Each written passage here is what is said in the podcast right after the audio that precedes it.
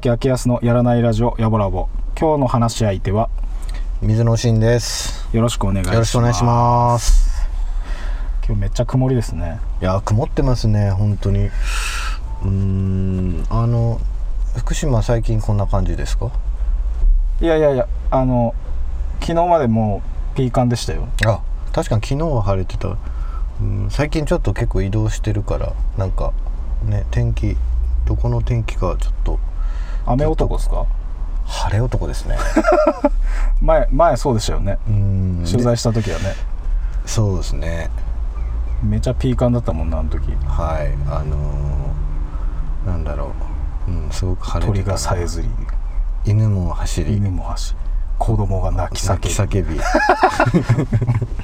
暑いぐらいにね。本当に、そう。うちらの雰囲気にあんまり合わないような感じだったけどうん。なんか本当こうどこの誰なのっていうぐらいの気持ちにさせるぐらいなんか対談感があったすごい、ああそうっすね。確かに。僕らの時代みたいでしたね。それ それぞれ。だからなんか二人で喋ってそうなんだよな。一人足りないけど。はい、まああの前回山ちゃんにこう取材を前回というか、ちょっと前に山ちゃんにこの間ちょっと展示をしてそれのどんな感じでしたっつって。はい取材をちょっとうしてもらったんですけど、うんうん。うん、なんかあの後ろサッカー場だったんですよねあれ、うんうん。芝生で。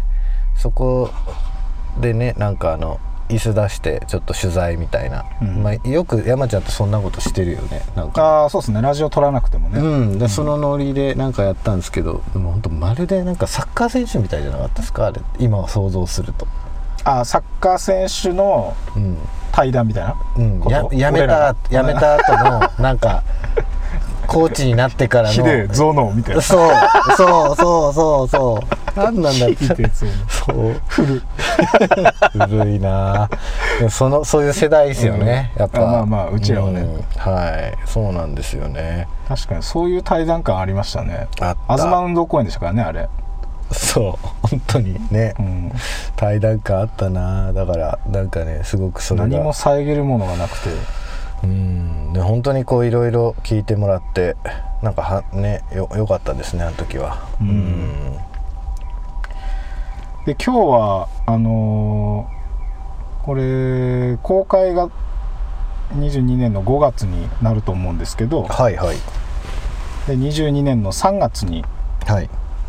水野くんが展示した、はい。えーシルクスクリーンの野口英世はい。について今日はちょっとお話聞きたいなと思って。はい。あの、まあ、前回もちょっといろいろ話したんですけど、はい。まあ、改めて改めてはい。ちょっと話を聞いていこうと思いますんで、はい。よろしくお願いします。よろしくお願いします。営むよいとなです。どうぞ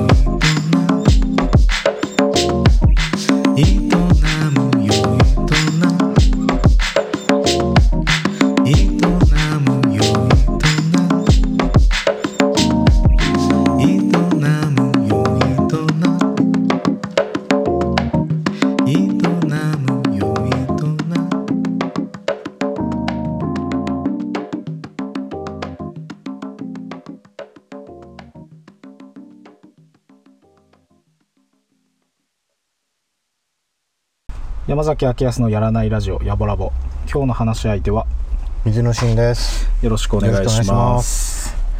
えー改めてシルクスクリーンの野口英世について今日はお話ししていきたいなって思うんですけど、はい。シルクスクリーンの野口英世は、はい。えー2022年の3月4日からはい。13日まで、はい、まあ、大体10日間くらいですかね。そうですね。10日だったんだな、なんか自分でもなんかとそっか10日か。はいはいはい。体感体感どうですか？体感あれ？もっと長く感じた、3月ですよね。うん、ああでも、うん、10日か。いやすごく長く感じましたね。うんうんうん。濃かったのかな、濃かったですね。うんうんうんうんうん。で場所は福島市の新町はい。2の30はい。で夢心通りはい。っていう場所ですよね。そうですね。まあ本当裏通りで実際は夢心通りっていう名前はないんですけど、まあ、そこにこう、えー、と看板があったんでそれね通りの名前わかんないと夢心っていう看板があったんですか？そうですそうです。なんかなんだろう日本酒の看板？なんですよね。夢心酒造って多分あるんですよ、あーあーなるほどなるほど、うん、だからなんかやっぱり名前付けるとか目印になるようなないとダメだなと思って「うん夢心通り」っていうもう勝手にそういうふうに自分たちで呼んでうんうんうん読みましたね。はい。ん。なんあのー新町ってなんか福島の地元の人が聞いてもはい一般的には新町あそこだねってパッとなりづらいじゃないですか、うんなりづらいなりづらい。まあどこでもそうなんだけど、福島で何町って言われても、うん。なんか本当にその近くでなんかお仕事してる人とかじゃないと、うんうんうん。いまいちピンとこないんですけど、そうね確かに俺多分新町ってだけ言われたらなんかピンとこないんだけど、うん。あのよ真横にはあのレンガ造りの金源ビルがあって、はいはい。ねあ本当によく行く日本酒のお店とかね。そうそうそう。ありますもんね。うん。ボノボノとかね。ボノボノ。はい。ファットボブとかね。名店ファットボブ 名店ですね。ありますね。昔香り屋とかね。ありますあります。全部2階。はい、確かに全部2階だ。でも1階にあの学画材屋さんがあったりして。ああそうっすよね、ん。そこちょっとそこ奥の方にね。はい。そこの人も来てくれたり今回、うん。ん、来てくれたんですよ。でなんかむシルクスクリーン詳しくてそこの人。だからなんかそれで徹さんともコミュニケーションあ今回あのシルクスクリーンを吸ってくれた徹さんっているんですけど、うんうんうん。うんその人ともあの場所の人も結構夢心通りの人もなんか通るっぽいですね。その画材屋さん金源の。ちょっと話ずれちゃいましたけど。いやいやいや、うん。でその建物の、はい。真横にあのー夢心通りって名前は付けましたけどはいあの通り道ではないじゃないですか。うんあそこ難しいですね。通り道なのか。でもやっぱり住んでる人たちが。そうですよね、うん。大きい一個の建物の影の道はいというか、そのはい。住んでる人たちが通る、はい。なんかあのアパートでいうあの外の共同の通りみたいな感じですよね、うんうんうんそうですね。うん。はい。あんまりこう日もささないようなはい感じ。イメージははい。ジメジメして、はい。コンクリ寒いみた寒い。いな、はい。イメージはね。そうそうそうそうイメージはね。虫とか一ね般的にそうそう カサカサカサって黒いの動きそうな感じうのん。場所なんですけど、はい。そこで展示をしたんですよね。そうですね。あのその通りの存在自体は前からもちろん知っててたんですけど、まあ本当にこううんなんだろうな。今山ちゃんの説明にあったような印象を自分も持ってたんですけどある日通ったらめちゃくちゃ綺麗だなと思ったんですよね。でそれなんか展示してから分かったんですけど風の通りとかあそこめちゃくちゃ良かったりあと住んでる住人の方がちゃんと掃除してるんですよ。だからすごく綺麗に保たれてるというか実際まあ埃かぶってるものもあるけどあの通り自体は結構そのジメジメとは程遠かったですね。あー実際通ったりしてはい。の、まあ、体感と。うん。まあ寒かったと思うんですけどどうどうでした？山ちゃんは？あの通り通った時に。寒くなかったっすね。あそうですか。それは夕方で日も落ちてたけど全然寒くなかったし、うん。まあ、もちろん初めて通ったんですけどはいあの通る前はうんちょっとやっぱこう入り始める時はちょっと怖いかなって思ってましたよ。ありますよね、うんそのイメージ。はい。うん。で入ってったら全然そんなことなくて。はい。それはみんななんか初めて通る人はそうなんじゃねえかなってうん。思いましたね。あのーなんかあそこ写真に撮る人って結構いるんですよ。あー。で今時じゃないもんな。うん。景色が、でみんなこうダークに撮るんですよねぽくぽく撮撮るっていうか あるじゃないですかそういうの。でそれを今回今回というか俺やっぱそういうの嫌なんですよ。それってそのあの場所が勝ってるじゃないですか。その人の表現じゃないから。ああそうっすね。うんななんかそこにもそももうあるものをそのまま。そうまあそれが出てたらそれでいいのかなと思うんだけど大体の人ってあのダークさをよりダークにこう映すから俺なんか嫌なんですよね。あでその嫌な理由っていうのはあそこに住んでるあそこでねいる人たちも知ってたから前から、うん。ダークな人たちは全然いないしあそこに。うーん。うん。本当にみんなこうなんだろう健全っていうか明るく生きてるというか。もともと強調されてる強調されがちなものをそのまんま強調するのは結構楽な作業っすよ、いやそうですそうです。本当にそう思います。うん。なんかねあそこでよくそれやって伝わることもまあ伝えた方がいい時もあるんでしょうけど、うん。なんかもう最初からこんな言ったらあれだけど よくあるあるじゃないですか。ああいうとこに美人立たして美人っていうかあんまり可愛くもない人立たして。いや美人でいい美や人でいい。立たして。下げたの今？いやあるじゃないですか。なんかこう。なんか顔浮かんでたの今？いや浮かんでないけどなんかいやでもあるじゃなそううん。浮かんだかもしれない。なんかいっぱいそういう相手のなんかアンマッチな。アンマッチな。でも大体失敗して。あそこ。アンマッチなまま終わった。のそう。だってあそこ全然暗くないから。でそれってやっぱ住んでる人たちに失礼じゃないっていうのもあったんですよね。でまあだからこそあそこで何かやるっていうのは最初からはで最初からというかそのそもそも考えてはいなかったけどその時に通った通ってえー、と綺麗だなと思って空気感空気めちゃくちゃ感じたんですよあそこに。なんかこううん。うん綺麗な空気。とかではない。ない、いいなんかこうだからその時にここでできるってなんか壁触った時も壁もなんかおボロボロっていくかなと思ったら思ったよりこう 綺麗で。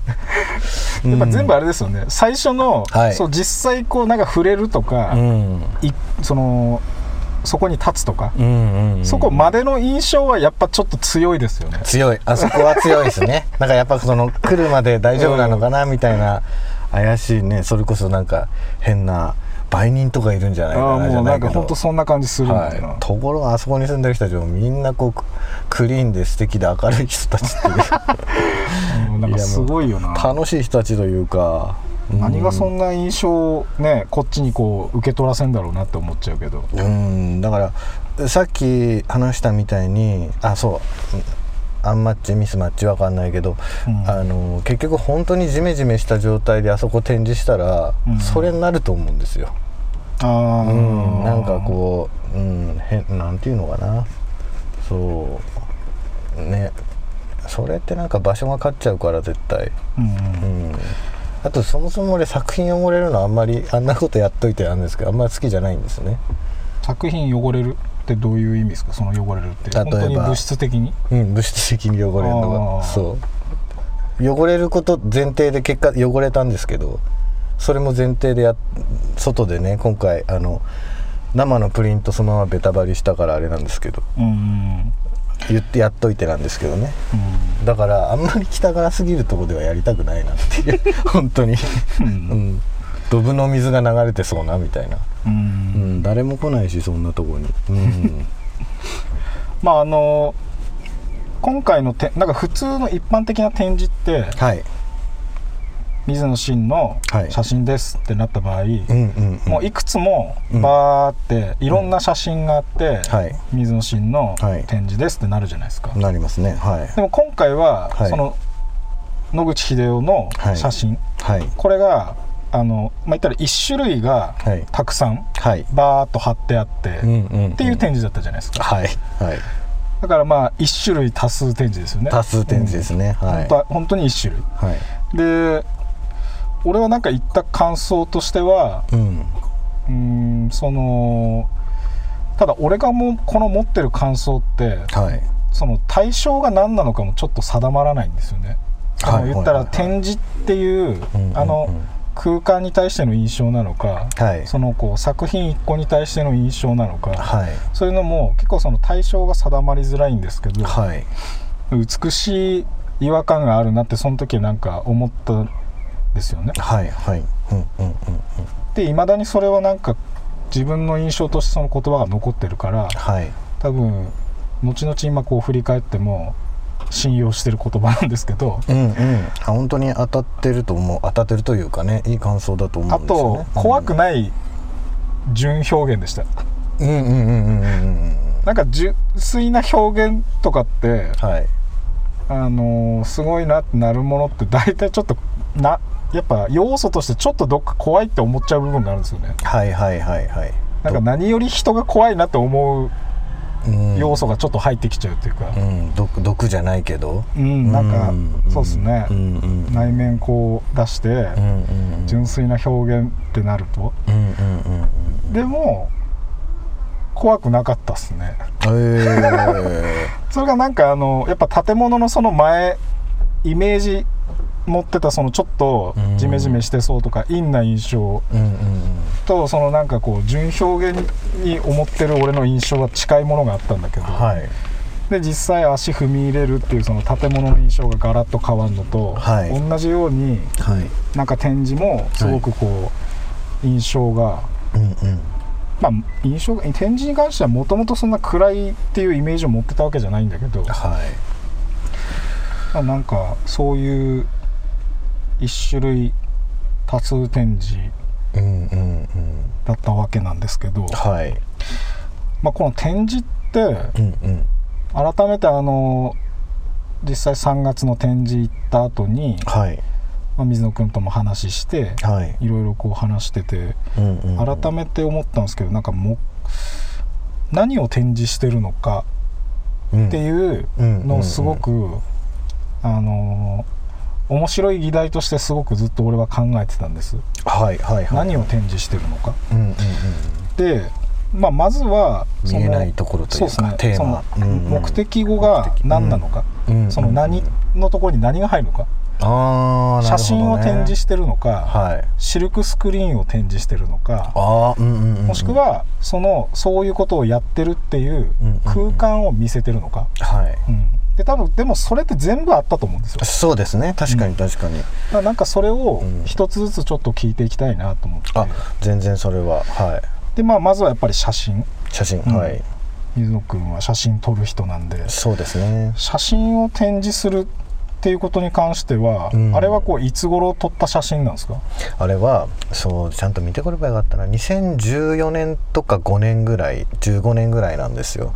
うん。で写真自体はホームページとかあの多分自分のインスタとか見たらい一番最後の投稿は今回の展示のやつなんで、まあ、ちょっとだけ写ってると思うんでそれ見てもらいたいんですけど。まあなんだろう。結構前ですね。そうです。結構前ですね。8年ぐらい、ううん、場所で言うと笹屋ですね。はい。めっちゃ地元だな。あうんそうなんですよね。なんかこう割と地元の人多くてえーそんなのあったの？なんていうぐらいの感じの写真ですよねあれは。はい。あの写真は野口英世がどうなってるやつを撮ったんですか？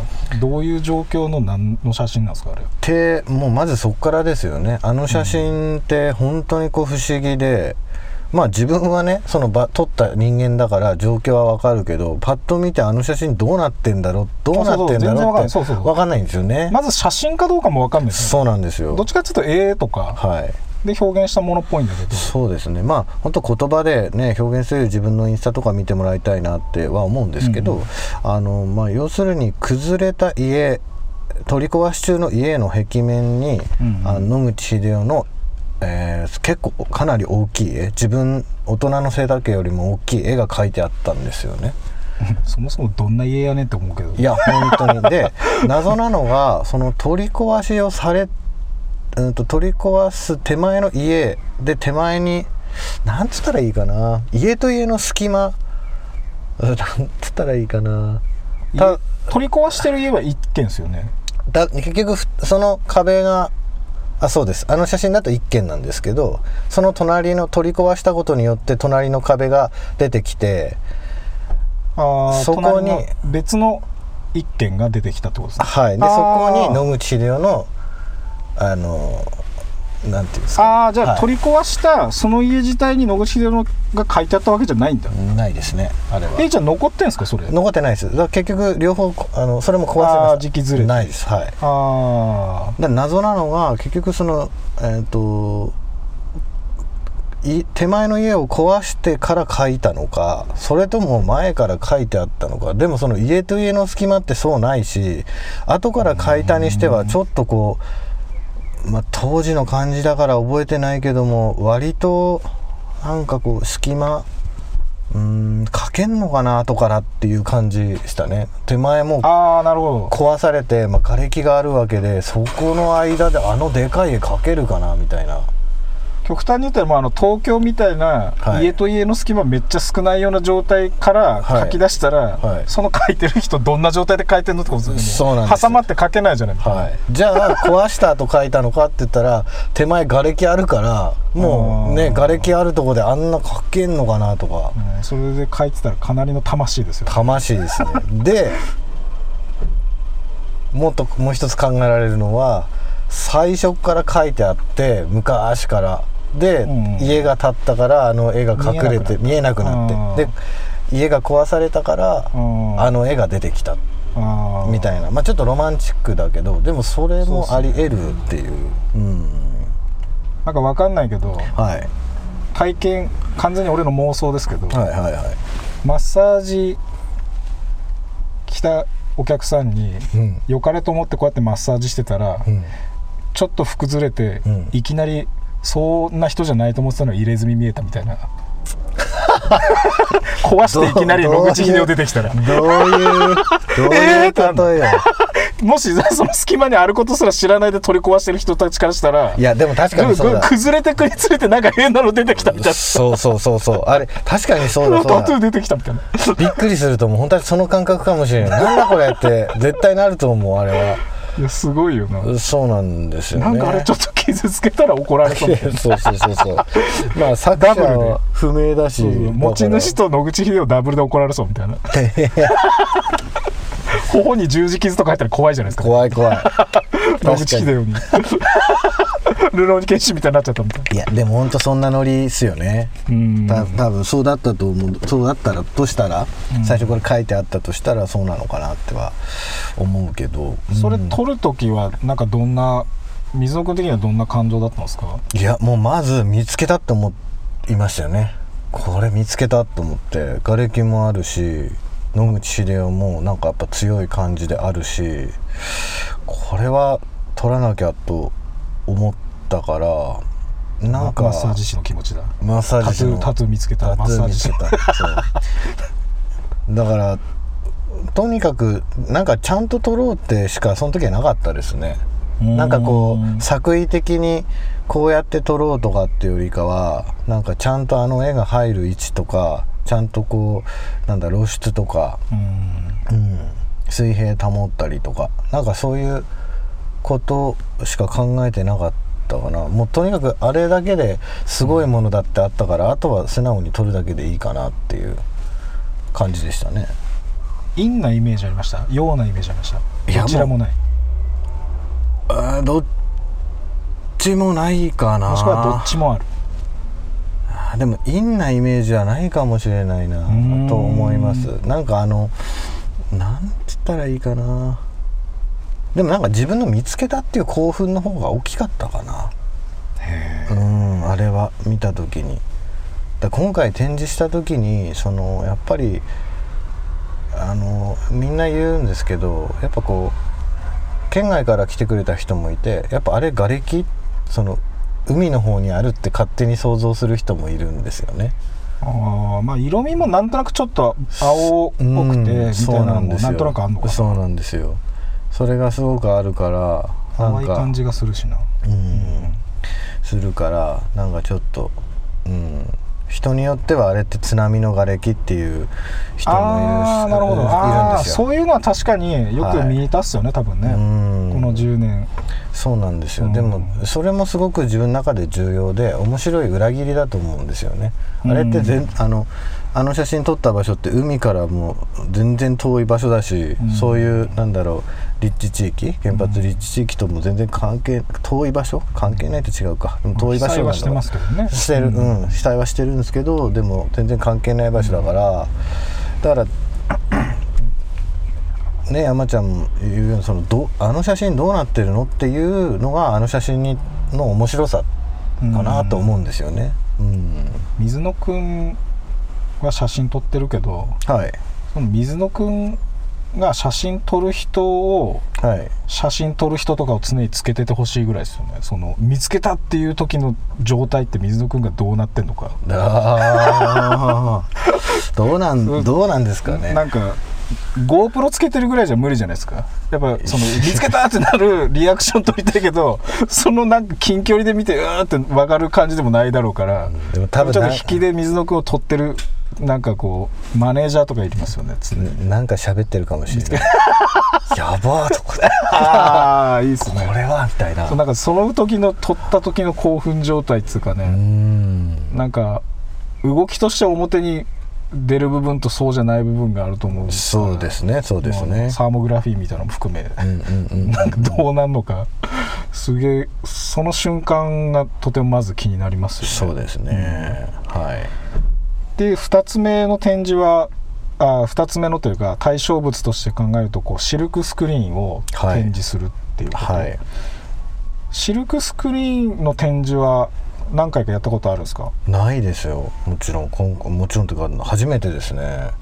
うん、というか、まあ、シルクスクリーンっていう言葉はよく最近聞くようになりましたけど、はい、いまいち何するものかわからないけど、まあ、型作って、はい、あのすごく時間一個の型でを作って、はい、あのこうなんつうんだ写していく。はい。まあ版画に近いものというかねなのかなたくさんの種類を作るのは結構あの工数的に大変なものなんですよね。そうですね。やっぱりうん、大変ですね。それぞれの型が必要なんで、うん、枠というか型というか、うん、うん、だから実際それって物理的にまあある大きいものだから、うん、いちいちそれを作らないと多分できないですからね。一般的なあの展示の仕方でこういろんな数のそれをやろうとすると、なかなか工数もすごいっていう感じですよね。はい、うん、職人さんまあ佐々木徹さんがめちゃ大変になるっていう。そうですね。まあそう今回ね最初に説明そうだしてなかったけどまあ3人体制でやったんですけどそのうちの1人が佐々木徹さんっていうあの今回シルクスクリーンの職人さんまだ駆け出しだとは思うんですけど、うん、うん、であのー、そもそも最初から今回の写真をシルクスクリーンにしてあの展示をするっていうのはなかったんですよ。一番最初のはじ本当の最初の始まりは、うん、まあ写真の絵柄も決まってない状態で徹さんに徹さんがシルクスクリーン始めたって聞いてそのぐらいの頃に、うん、確か徹さんに写真カラーフルカラーもでそのシルクスクリーンって写真もできるのって言ったのが確か初めて多分できるはずですって徹さんは言ったんですよね。うん、まあ写真をシルクスクリーンカラーの写真をシルクスクリーンに。でその時に徹さんが言ったのが自分の技術とかそういうものが上がった時にやりましょうみたいな。うん、なんかそれが気持ちもかる、うん、結構前前でも大昔ではないな。23年前とかかな。でえっ、ー、と去年の10月か11月ぐらいに徹さんから「できそうです」と。来て。かっこいい、うん、でもその段階では俺はそのあの実験で1枚。なんかどんな風になるのかその写真をシルクスクリーンにした時にどんな風になるのかっていうのはまだまるで想像ができなかったんで、あのー、だから一回実験的に1枚だけ、うん、うん。そのできればいいかなぐらいの。で今回サイズがすごくでかくて、うん、えー、A2 A2 より大きいのかな？A 何サイズだったかな？忘れちゃったけど。いやいや当初は本当にもうちょっとちっちゃい感じですよね、うん、A4 とかあのぐらいのサイズでなんかできればいいかなと。でそれであシルクスク写真をシルクスクにするとこうなるんだっていうのが分かった段階でまあなんか将来的に なんか展示する時にそういう方法も使って何かできればいいなっていう感じだったんですよ。あじゃあシルクスクリーン自体はどういうふうにこう魅力感じてたんですか、うんとえーと、と前からこう気になってるもんだったんですか？はいえっ、ー、と何だったっけな？えっ、ー、とその昔のアーティストアーティストってその画家あの例えばなんだろうな？40年代50年代とかかな、うん、あのその時の美術館のポスターとか、まあ、ある作家の個展をやったり、まあ、グループ展か分かんないですけどそれのポスターって作るじゃないですか、うん、宣伝の広告みたいな、うん、あれをシルクスクリーンで吸ってたんですよね。でそれを友達が持ってたんですよ。昔のなんかこうモマとかでやったそのポスターを。でそれを見たのは多分20代の時だったと思うんですけどあのめちゃくちゃ感動したんですよね。その質感？なんかうん。とで実際そのポスターもやっぱりもうプレミアついてるものなんで、うん、そのちゃんとこう額とかに入れてもう多分当時は外とかに貼ってたやつなんでしょうけど、うん、うん、なんかすごい感動したんですよそれ。うん、なんかもう、うん、そうものとしての実感があったっていうかな。あともう一つはやっぱ T シャツだったりその60年代とかの昔のアーティスト、うん、あのロックアーティストが、あの DIY で自分たちでシルクスクリーンでそのなんだろうライブの告知のポスターとか、うん、フライヤー吸ってたり T シャツ作ってたりああいうなんか文化もやっぱり好きだったんで、うん、そういうの気になってる時って水野君が何歳ぐらいの時なんですか？えー、それはもうなんだなんだろう。うん学生10代の時にはあったんじゃないかな。T シャツとかはやっぱりその時に見てるはずだしもともと音楽好きだったから例えばその昔のなんかポスター集みたいなのあるじゃないですか、うん、うん、であれとか見るとやっぱかっこいいなとか。そのさっき友達が持ってたやつとかはいつ頃見てたやつそれは20代中頃ぐらいかな。でも。うん。早い時点でそういうの結構見てたんですね。はい。そうですね。だからなんだろうな。うんそうそうなんですよ。だからでもそれはその友達のうちにあった昔のポスターはまあそれは画家なんのポスターなんですよね、うん、だから写真ではないんですよ。だから写真をシルクスクリーンしたらどうしようどうなんのかなっていうなんかこう期待というか、うんうん、それは前からあったんですよね。きっとなんかやりたいなっていう。うん。写真を普通にこう現像する時したものと、はい、そのシルクスクリーンでやったものって、うん、あのどのようにこういいところあります？それぞれ。うん。例えば色。難しい同じ色は出ます？出ないと思う。あ出ないんだ。うん。あのでそれでそうださっきのちょっと続きなんですけどそれ今のお話にも多分関わってくる、うん、でまあ実際できるってなった時にじゃあ、何の絵柄をプリントすればいい？何の写真、写真をうん、写真の柄自分が持ってる写真を、うん、ん、シルクスクリーンにすればどれが徹さんやりやすいのかなとか、うん、なんかそういうことも考えて一応3つぐらい出したんですよ。うん、ほんで、まあ、これはなんか別にあれなんですけどその 徹さんとの出会いっていうのはそもそも野口英世だったんですよ。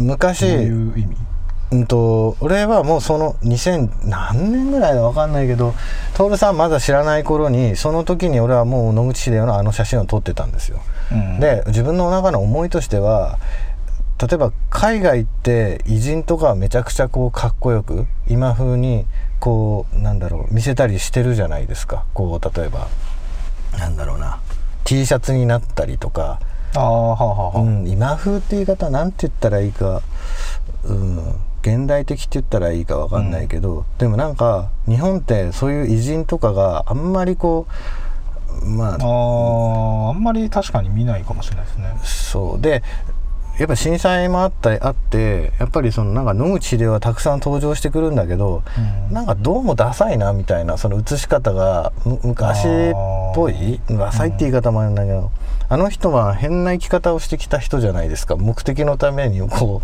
うお金借りまくったり、うん、最低なこともたくさんしたけどやっぱりなんかそういう人間らしい面白さ面白い部分もあるのになんかこうね野口英世が福島で出てくる時ってやっぱなんか微妙にダサいっていうか、うん、ほほっこりさせようとしたりとか、うん、そうじゃなくてもっとその若者にも刺さるようなかっこいいものとして、うん、だからあそうその写真撮った時にこれはそういうほっこりの治療ではない方向でいけるなっていう思いがあったんですよ。でそんな時に周りの後輩が着てた周りの後輩が野口英世の T シャツを着てたんですよ。へえ俺会ったことないなそんな人に。うん野口英世の 今日来てもらえなかったら本当会ってそれ着ててでだ何それって言ったら「あ徹さんっていう人がシルクで吸ったんだ」っていうでも会いたいって。そうだ。徹さんがで俺その野口で見た時に絵絵なんですよ。徹さんの絵なのかなあれ。野口でをディフォルメして描いたやつなんだけどすごいかっこよくてこれだと思ってその感性は多分自分と近いと思ったんですよ。その、うん、福島の偉人みたいなのを偉人ね教科書に出てくるようではなくこう、うんうん、ストリートでも通用するような、うん、うん、いやこれだと思ってそれはもともとそう思っていて。はい。で徹さんにと出会ってそこで結局噂今回あの展示協力してもらった噂ってあるんですけど、うん、その時に初めて行ったんじゃないかな噂に。で結局その T シャツ俺買うんですよ。徹さんから吸ってもらって。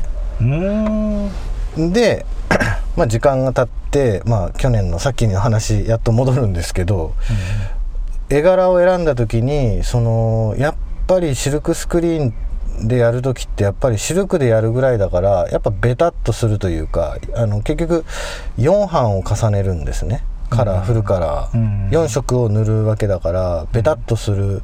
だその質感が合う画像を探した時に結局絵である野口英世のあの写真は壁画？壁画の野口英世の写真は合ってんじゃないかなってっていうのとやっぱ徹さんとの出会いがそこだったからこれは野口でかなっていうのがあってそこでやっと野口になる秀夫になるんですよね。いろいろその過去のやつも思い出して出して、うん、はい、出会いがそれだし。はい。なんかこう物撮りの写真とか、うん、なんか車の写真とかこう前面に出た、うん、細かくない写真って言ったらいいんですかね。分かりやすい写真。何撮ってるか何写ってるのか分かりやすい写真はいくつかこう選んだんですけど、うん、まあ野口英世かなってはちょっと思ってそこでやっと野口英世になるんですよ。それが去年かな。去年の暮れぐらいだったかな、まあ、実際その話しだして、うん。だからその時点でやっぱりね展示とかっていうのは全くなかったですねあシルクスクリーンでとにかく面白い、うん、何を映したら面白くちゃんとできるかっていうとこですよね。はい、はい、はいはい。うんうんうんうん